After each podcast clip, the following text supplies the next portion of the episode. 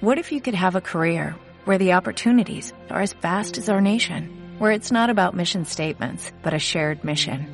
At U.S. Customs and Border Protection, we go beyond to protect more than borders, from ship to shore, air to ground, cities to local communities. CBP agents and officers are keeping people safe. Join U.S. Customs and Border Protection and go beyond for something far greater than yourself. Learn more at cbp.gov/careers. You're listening to Spreaker Web Radio.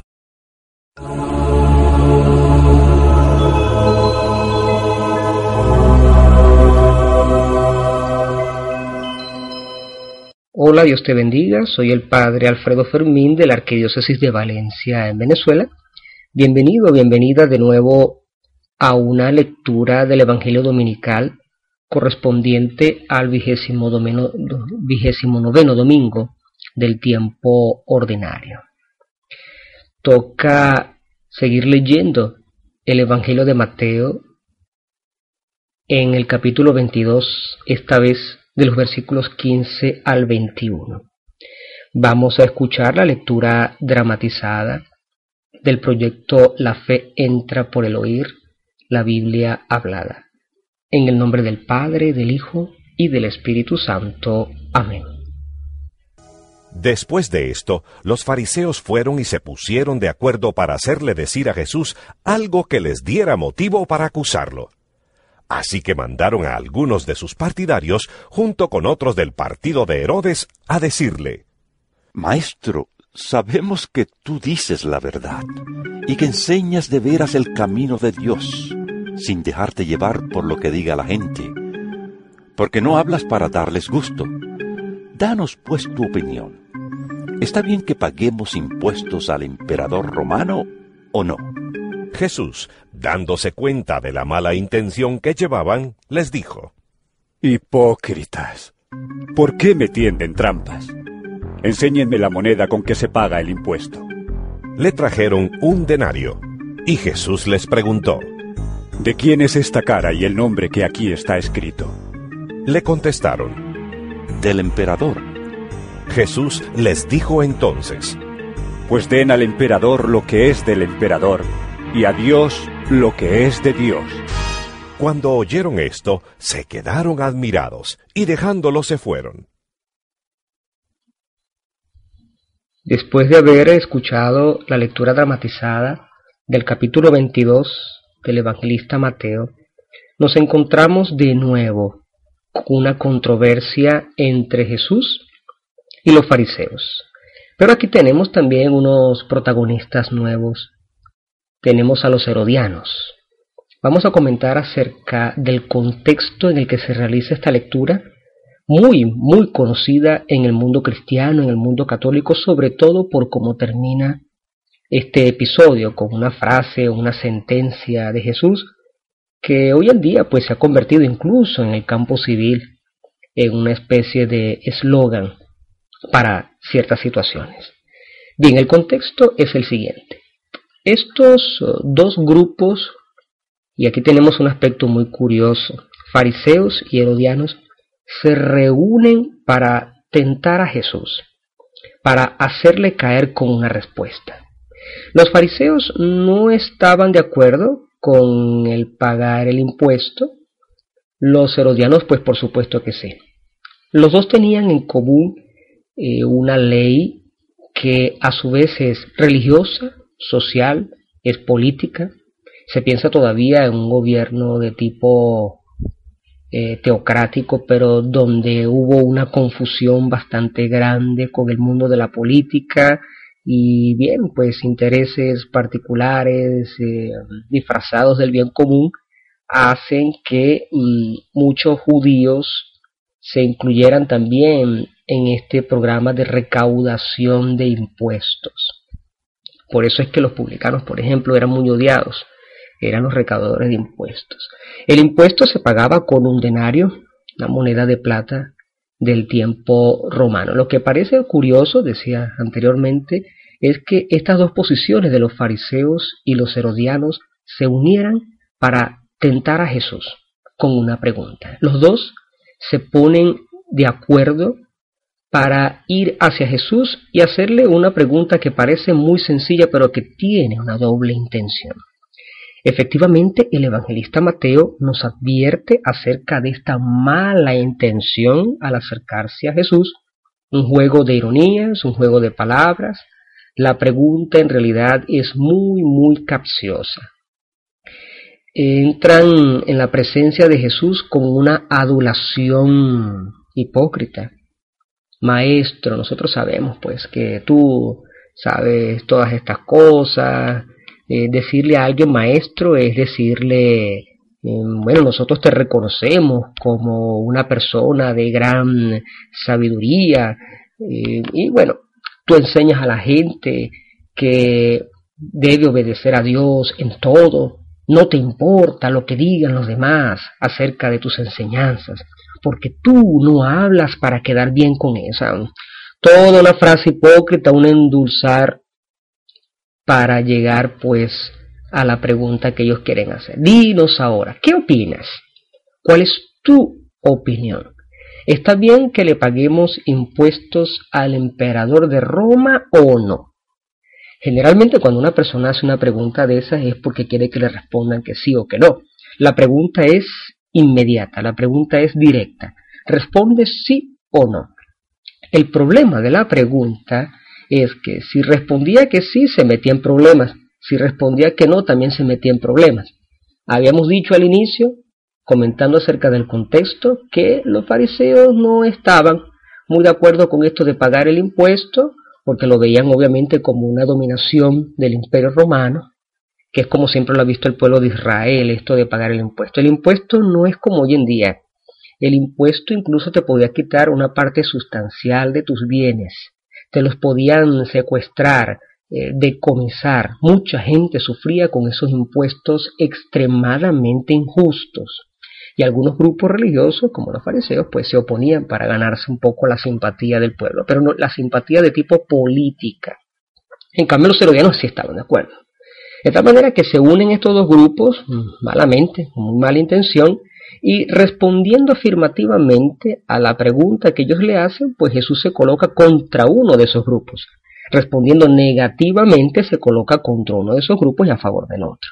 Jesús se encontró allí en una especie de encrucijada. Pero el evangelista dice que Jesús conocía las malas intenciones. Y Jesús comienza su disertación, su razonamiento, pronunciando una palabra fuerte. Hipócritas. O sea, de nada sirvió que le dijera, maestro, sabemos que siempre dices la verdad, tú enseñas a la gente, no te importa esto, tú no hablas para quedar bien con ellos. Jesús le dice, esas palabras que salen de sus bocas son hipócritas. Ustedes son hipócritas dentro. Ustedes se acercan a mí con mala intención. Me alaban, pero en realidad lo que quieren hacer es hacerme caer. Bien, ¿por qué quieren ponerme una trampa? ¿Por qué me tientan? Dice Jesús. Y Jesús dice, muéstrenme una de las monedas que se usan para pagar el impuesto. Tráiganme aquí una de esas monedas, uno de los denarios. Bien, interesante, creo que no esté de más, no solo por aspecto de curiosidad, sino porque es un aspecto histórico. Jesús agarra la moneda. Bien, debemos saber que es una moneda. Eh, en una cara de la moneda está el busto del emperador Tiberio con una corona de laurel. Representa esa divinidad, ese poder político en el imperio. Y Jesús, pues con la moneda en la mano, lee la inscripción para sí, por supuesto, no lo dice en voz alta, una inscripción que tenía la moneda. La moneda decía en latín Tiberius César, Divi Augusti Filius Augustus, que significa César, Tiberio, hijo del divino Augusto, digno de veneración. Jesús, sabiendo que esa moneda representa ese poder, lanza pues una respuesta. Sin embargo, podemos decir también, volteando la moneda, el reverso de esa moneda decía Pontifex Maximus, pontífice máximo. Y tenía la imagen, esa moneda, de la madre del emperador, sentada en un trono de dioses, en una mano, en la derecha, un cetro y en la izquierda una rama de olivo. Esa moneda representaba la paz del imperio, el poder absoluto. Por debajo de Dios, el emperador y su mamá. Ante exagerada manifestación de vanagloria, de poder, de ambición, como efectivamente lo representaba la moneda, Jesús ve la moneda con atención, ya la conoce, es una moneda que conoce porque circulaba en los tiempos de Jesús. Seguramente pensó en ese momento en esa característica de la dominación, una persona que se sienta sobre los demás. De hecho, el emperador quería para sí el tributo que se le daba a Dios. Jesús agarra esa moneda y pregunta. Él ve el busto de Tiberio y dice, ¿de quién es esta imagen que está aquí? ¿Qué es lo que está escrito? Por eso fue que anteriormente mm, leímos la inscripción. ¿Qué es lo que está escrito aquí? El Dios divino, Augusto, Tiberio César, el pontífice máximo. Todos saben qué cosa contiene esa moneda. Responde escuetamente el pueblo.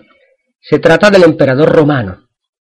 Y entonces es allí donde Jesús, aprovechando esa respuesta, sabiendo todo lo que esa moneda representa en toda su inscripción, dice, pues denle al emperador divino pontífice máximo Dives Augustus lo que a él le pertenece. Lo que él acuñó, dénselo. Aquí, en esta moneda, en su anverso y reverso, no está Dios. Esto no es de Dios. Esto lo acuñó un hombre. Regrésenselo. A Dios denle lo que es de Dios. Y así pues termina este Evangelio que me gustaría comentar con una de, una manera un poco diversa como he leído por allí eh, que incluso para preparar estas lecciones divinas pues abro algunas páginas muy buenas como por ejemplo catholic.net o la misma página de leccionautas y sí, tienen razón en la interpretación que hacen.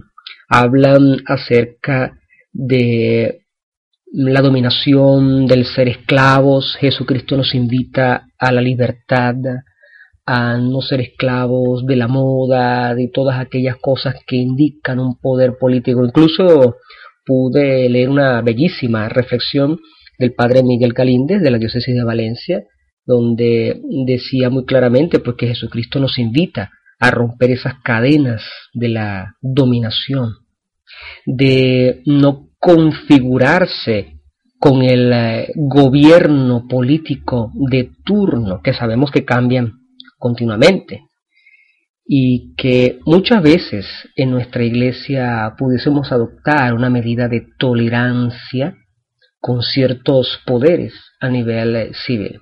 Todo eso me parece pues bastante justo. Sin embargo, pienso que podrá servir como reflexión otra perspectiva, otra dirección. Lo que yo propongo en este momento es lo siguiente. Cuando Jesucristo dice que le den al César, a Tiberio, la moneda que él acuñó, y que le den a Dios lo que es de Dios, yo considero que se trata de una reflexión profunda de parte de Jesús acerca de quién es verdaderamente la persona humana. Nosotros, todos nosotros, creyentes y no creyentes, me permito decir en este momento, estamos llamados a descubrir, afirmar, reconocer nuestra verdadera identidad de hijos de Dios todos nosotros, creyentes y no creyentes, los que se comportan según la ley de Dios y aquellos que la han rechazado, todos, todos, sin exclusión, venimos de las manos de Dios. Tarde o temprano tendremos que reconocerlo.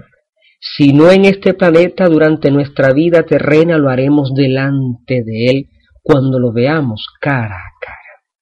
Cada persona, lo acepte o no lo acepte, tenemos dentro una imagen de Dios. Eso es lo que dice el libro del Génesis en sus primeros dos capítulos. Fuimos creados a imagen de Dios. Hay algo que es de Dios, que es de su esencia, que tenemos en nosotros mismos. De hecho, cuando Jesús se hace hombre, en ese momento agarra algo que es nuestro, que es propio de la naturaleza humana. Hay un intercambio perfecto, misterioso, admirable, espléndido, que consiste en un intercambio.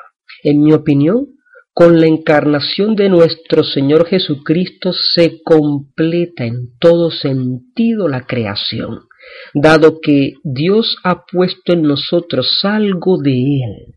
No somos dioses, pero somos un reflejo de Dios. De la misma manera Dios se intercambia ese regalo cuando se hace hombre y es allí donde Dios toma algo que era solamente nuestro, que era la condición humana. Jesucristo era verdadero hombre, verdadero Dios. En ese reconocimiento nosotros debemos reflexionar profunda y seriamente acerca del compromiso que esto representa sobre todo no tanto a nivel de acción, porque no todos reconocen que vienen de las manos de Dios, pero sí debemos reconocer algo. Fuimos todos hechos para el bien, fuimos todos hechos para la felicidad. ¿Qué persona que se llame a sí misma atea y no creyente no cree en un mundo mejor después de este? Es decir, ¿quién no quiere realizar su vida en el bien. Es una tensión bastante dramática. Si no cree en el cielo, si no cree en la vida eterna, si no cree en Dios, al menos creerá en una vida feliz. Lo que tal vez esta persona no ha logrado entender porque no se lo hemos sabido explicar o porque no ha encontrado un testimonio de fe convincente es que esta vida en la tierra es un reflejo imperfecto, ciertamente, pero cierto de aquello que nosotros viviremos en el futuro. ¿Acaso no se dice que la comunión sacramental en la liturgia eucarística es como una especie de antesala a los bienes eternos? ¿Acaso no se dice que todo aquello de bondad, de fraternidad que nosotros vivimos es un reflejo del verdadero y único Dios? ¿De quién viene eso? La bondad, la perfección, la felicidad vienen solamente del ser único perfecto. Nosotros gozamos, sin mérito alguno, gozamos por participación de todas aquellas realidades eternas. Esta es, por así decirlo, la parte teológica. La parte de la experiencia es la siguiente. Si esto que acabamos de decir es verdad, es decir, que yo tengo derecho a la bondad, a la felicidad, a la paz, al sosiego, a la fraternidad, a una vida en este planeta donde yo me siento en paz con la gente que me rodea, conmigo mismo, con esfera sobrenatural. Si eso es verdad, entonces no me pertenece, está fuera de mí, es contrario a mi naturaleza todo lo que tenga que ver con el vicio, el pecado mortal. Ese es, esa es la reflexión que puedo dejarte para esta semana.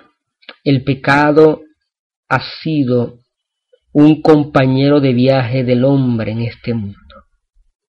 A través del pecado se han cometido las iniquidades más absurdas a lo largo de toda la historia de la humanidad, reflejada desde el libro del Génesis, con el pecado de orgullo y de vanagloria ante el árbol del bien y del mal y de la ciencia, donde Adán y Eva comieron de aquello que Dios les había prohibido.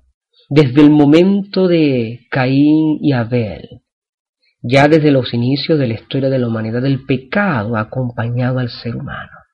Pero el pecado, aun siendo todo lo que es, ha sido asumido por Dios para entregarnos a su único Hijo, su unigénito, que nos ha liberado de ese pecado. Todas, en fin, las reflexiones que había leído para preparar esta lección divina hacen muy bien, meditando acerca de la separación de nuestra alma y nuestra vida espiritual de toda cadena, de todo integralismo, de todo consumismo, de toda moda. Sin embargo, el pensamiento final que les puedo dejar es este. No estamos en este mundo para llenarnos de lo que el mundo, entendido como también el evangelista San Juan, el mundo del pecado, la sociedad y la cultura de la muerte tiene que enseñarnos. No vinimos a esto. Vinimos a impregnar al mundo de lo que nosotros somos verdaderamente. Para eso estamos aquí. La esencia del ser cristiano, pues, consiste no en llenarnos de aquello que el mundo tiene que ofrecernos, sino en lo contrario, que ese mundo, sumergido en las tinieblas, se puede encontrar con una llama de luz, aunque sea pequeña, humilde y simple, para ser iluminados todos, agarrados de la mano como hermanos hacia una misma meta, que es el único Señor de toda vida humana, de todo aquello que nosotros conocemos. Él es el Rey del universo. Darle al César lo que es del César es abandonar la vida del pecado. Esto no lo quiero, esto no me pertenece, esto que vino del mundo se queda en el mundo. Darle a Dios lo que es de Dios es, Señor, aquí está mi vida, aquí está mi alma, estas son mis obras. No tengo mérito alguno, el mérito es tuyo, es tuya la gracia. Continúa dándome fuerzas para seguir trabajando para tu reino. ¿Qué es lo que va a Dios que también nos regala? El amor, la sinceridad, la paz. Tú me la has dado, Señor.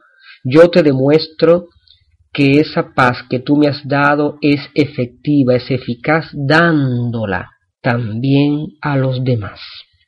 Dar a Dios lo que es de Dios es compartir la felicidad y la paz con nuestros demás hermanos. Terminamos con una oración. Gracias Señor por tu palabra. Hoy me haces ver que al igual estos personajes que se acercaron a ti, yo también me acerco para pedirte mis caprichos y hacerte cómplice de mis cosas. Te pido que me ayudes cada vez más a mejorar en la oración y que sólo me acerque a ti para alabarte y darte culto. Señor, soy consciente ahora, al reflejo de tu palabra, donde estoy viviendo mi propia vida, que en muchas ocasiones tengo puesta mi mirada y mi corazón en las cosas más mundanas. Me doy cuenta de que llevo en mi vida reflejada tu propia imagen porque a tu imagen y semejanza he sido creado por ti. Quiero pedirte perdón por todas las veces que no he distinguido en la entrega de las cosas y los tiempos que el mundo me pide y que me he dejado confundir por tantos engaños. Quiero rehacer mi vida y mi, mi dedicación a ti, Señor. Hoy reconozco que eres el único Dios y que sólo a ti te debo obediencia, sumisión y adoración. Gracias por tu perdón. Gracias por llamarme nuevamente hoy y recordarme que soy imagen tuya. Te pido, Señor, que cuantos me vean a mí te reconozcan a ti, y para eso dame una voluntad firme para ir enfrentando un cambio de actitud que me lleve cada vez más a cumplir tu voluntad Amén. En el nombre del Padre, del Hijo y del Espíritu Santo. Amén.